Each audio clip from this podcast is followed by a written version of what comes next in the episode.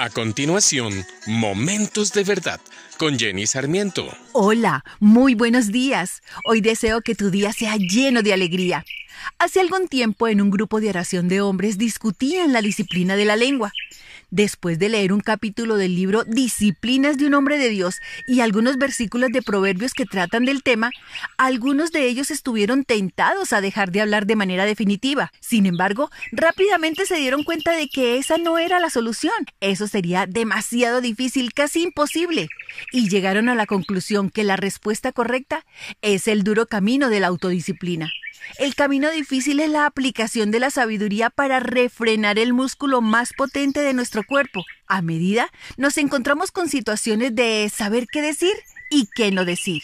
Hay una verdad que algunos hemos escuchado desde pequeños. No es necesario que digas todo lo que se te viene a la mente. ¿Sabías que hablar demasiado trae muchos problemas? Le abre la puerta al pecado. Proverbios 10:19 dice, hablar demasiado conduce al pecado. Sé prudente y mantén la boca cerrada. Hablar demasiado es la leña al fuego. El diccionario define al chismoso como una persona que parlotea o repite habladurías y rumores. Proverbios 26:20 dice, por falta de leña se apaga el fuego, y donde no hay chismoso se calma la contienda. Hablar demasiado es el enemigo de escuchar. Hemos sido culpables una y otra vez de no escuchar porque rápidamente formamos una respuesta en nuestra mente mientras que la otra persona aún sigue hablando.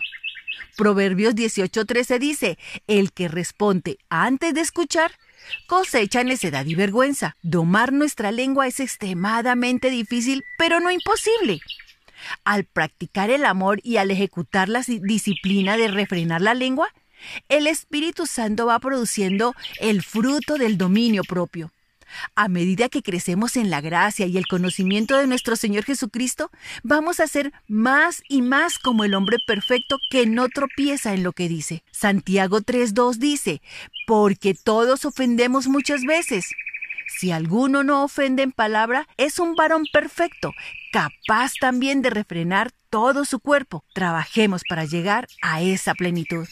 Oremos para que seamos cada vez como ese hombre perfecto, Jesús, el Hijo de Dios que, aunque fue tentado, no cometió pecado. Y pidámosle al Espíritu Santo que nos ayude a superar las, las tentaciones y logremos atesorar el fruto del dominio propio. Deseo que tengas un feliz día y un fuerte abrazo. Acabas de escuchar Momentos de Verdad, una palabra de vida para tu espíritu.